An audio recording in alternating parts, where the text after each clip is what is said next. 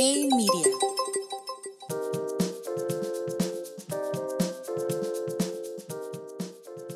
Hey, soy Gerardo Vázquez y esto es Hey Mercados Daily por Hey Media.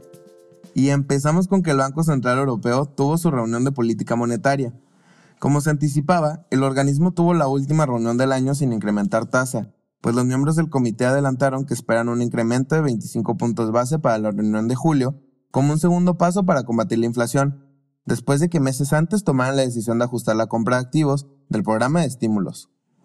Además, durante la reunión se comentó que se espera un aumento en la tasa de referencia adicional en la reunión de septiembre, pero la magnitud del incremento dependerá de la evolución del nivel de la inflación.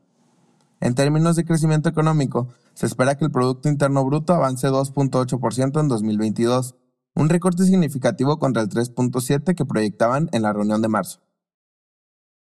Nota global.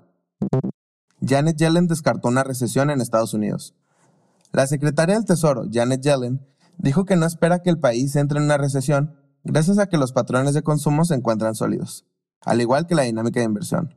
Por el lado negativo, la funcionaria hizo hincapié que la desaceleración económica es inevitable y que los precios de gasolina no deberían demostrar una caída en los próximos meses, pues la presión de energéticos ha sido constante.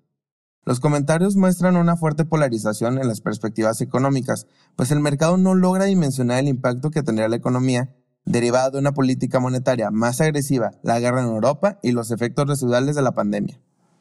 El Banco Central de Rusia realizó un recorte adicional en su tasa de referencia, ubicándola en 9.5%. El organismo sumó su cuarto recorte consecutivo desde que comenzó la invasión en Ucrania al argumentar que la inflación ha mostrado una clara desaceleración, mientras que el impacto económico ha sido menor a lo esperado. Con el reciente ajuste, la tasa de referencia ya alcanza los niveles previos a la invasión. Nota México. En mayo, la inflación logró mostrar una sutil desaceleración. El nivel de precios se ubicó en 7.65%, quedando prácticamente en línea con lo que anticipaba el mercado y marcando una ligera desaceleración contra el 7.68% que alcanzó un mes previo. Si bien no queda claro que la política monetaria del Banco Central ya haya comenzado a jugar un papel relevante en el nivel de precios a un año del comienzo del alza de tasas, pues los créditos siguen acelerándose. El compromiso del gobierno y empresas privadas de estabilizar los precios y el ajuste de algunas materias primas a nivel global pudieron ser la razón del ajuste de la inflación en mayo. Por otro lado, la inflación subyacente se aceleró 7.28%, que se traduce en un incremento mensual de 0.6%.